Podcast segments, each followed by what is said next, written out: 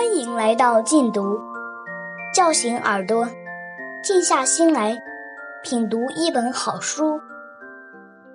殊途同归出品。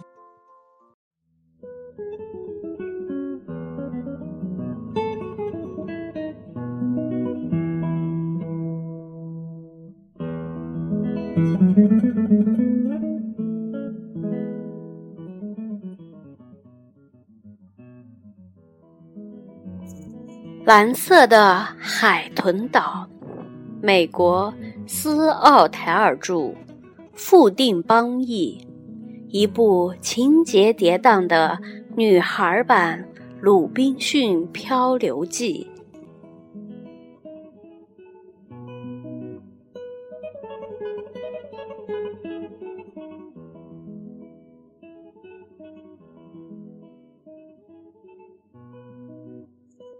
第十二章：建造我的新居所。多年以前，有两条鲸鱼被冲上沙坑，大部分骨头已拿去做了装饰品，只剩下肋骨还在那里，半掩半埋在沙里。我用这些肋骨铸成了篱笆，我把它们一根根挖出来，搬到高地上去。这些肋骨又长又弯，我挖了一些洞，把它们埋在地里。竖起来的肋骨比我人还高。我把这些肋骨差不多一根挨一根竖在那里，向外弯曲。这样一来，什么东西也爬不上去。在肋骨之间，我缠上许多海草绳，海草绳一干就收缩起来，因此拉得很紧。我本来想用海豹金条来绑肋骨，这东西是比海草结实，可野兽喜欢吃，要不了多少时候，篱笆就会被啃垮。筑篱笆费了我很多功夫，要不是把岩石当成篱笆的一部分，与篱笆的一头相连，费的时间可能还会更多。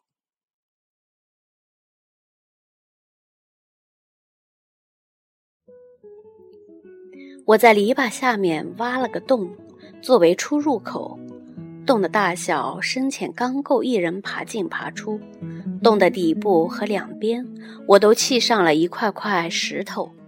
洞口外边，我用一些杂草编成的草席盖起来挡雨。洞口里边，用一块能搬动的平石板盖住。我能在篱笆两头之间跨八步。这块地方足够储存我捡来的东西，以防野兽偷走。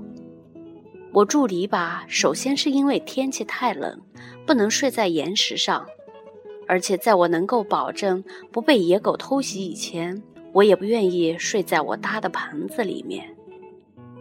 造房子的时间比住篱笆的时间更长，因为一连下了许多天雨。也因为我需要的木料很难找到。我们的人当中有一个传说，说过去在这岛上一度大树遍地，那是很久以前的事了。是在图麦约威特和穆卡特主宰世界之初，这两位神经常为了很多事情互相争吵。图麦约威特希望人们死。穆卡特则希望人们生。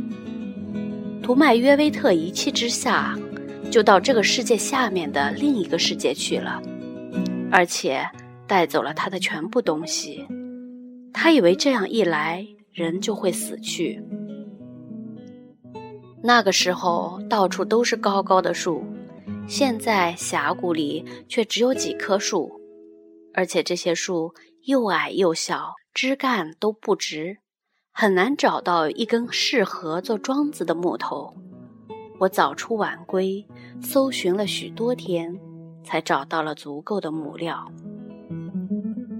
我把岩石作为房子的后墙，让房子的前面敞开，因为那个方向风吹不着。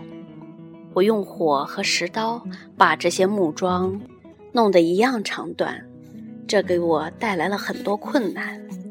因为我以前从来没有摆弄过那样的工具，我在房子每一边都用四根木桩打在泥土里，房顶用了双倍的木头。我用海豹金条把木桩绑住，又在房顶上面盖上紫海草。紫海草的叶子比较宽。房子还没有造完，冬天已经过去了一半儿。我天天晚上都睡在那里，心里很踏实，因为篱笆很结实。我做饭的时候，狐狸来了，在外面从篱笆缝里张望；野狗也来了。因为进不来，又是啃金鱼肋骨，又是大声嗷叫。我射死了两条狗，却没有射死那条领头的狗。在我筑篱笆和造房子的时候，我尽吃海贝和鲈鱼，都是在一块石板上煮熟的。后来我做了两件做饭的用具。海边有一些给海水冲得很光滑的石头，这些石头。多半是圆的。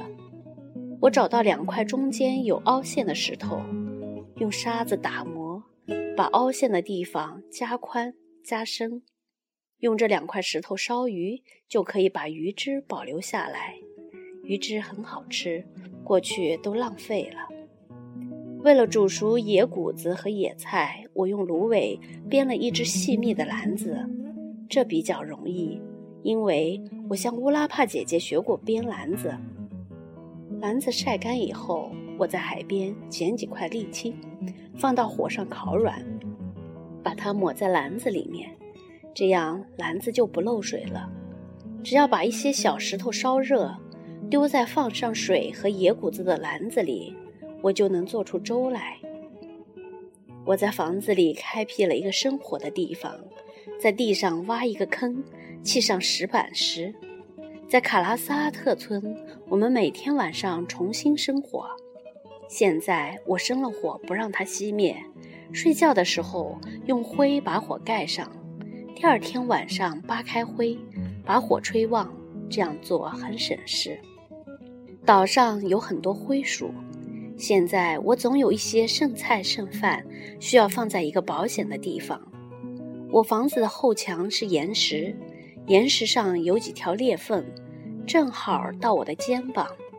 我把裂缝掏空、磨平，做成几层架子，食物放在上面，老鼠就够不着了。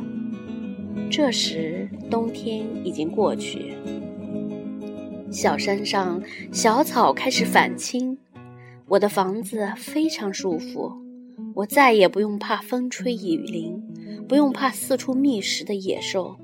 我喜欢吃什么就煮什么，我需要的一切东西随时都有。现在该是计划计划摆脱野狗的时候了。这些野狗咬死了我的弟弟，万一他们碰上我没带武器，也会把我咬死。我还需要一支分量比较重的标枪，也需要一张大一些的弓和一些更锋利的箭。为了搜集制造武器的材料。我搜遍了整个岛屿，花了许多天功夫。这样一来，只能利用晚上的时间制造武器。凑在煮饭的火堆旁边，火光过于暗淡，看不清楚。我把一种我们叫做蛇蛇的小鱼干晒干了，点灯。蛇蛇是一种银色的鱼，比手指头大不了多少。晚上月光皎洁的时候。这些小鱼就成群结队游上海面，密密麻麻的一大片，你几乎可以踩在上面走路。它们随着海潮游来，潮水一退，便被困在沙子上来回扭动，好像在跳舞似的。我捉了好几篮子蛇蛇鱼，放在太阳下晒干了，然后把它们的尾巴穿起来，挂在房顶的木头上。气味很不好闻，不过烧起来却很明亮。我先做弓箭，做好以后一试，我高兴极了。新做的弓箭比旧的射得更远、更准。我把标枪留到最后去做。我把标枪的长杆磨光削平，在标枪头上装上一个石环，既增加了标枪的分量，又把标枪尖固定住了。我一边干一边琢磨，自己能否像部落的男人那样，用海象牙来做标枪尖。我想了好几个晚上，考虑怎样去杀死一头大野兽。我不能使用海草网，因为那需要几个男人齐心协力才行。我也记不得有谁用弓箭或标枪杀死过熊海象，我只记得他们是用网网住熊海象，然后用棍棒把它打死的。为了取油，我们曾经用标枪杀死过许多海象，可是它们牙齿不够大，究竟怎么办，我也不知道。但我越想决心越大，我一定要试一试。岛上再也找不到比熊海象的牙更适合做标枪尖的东西了。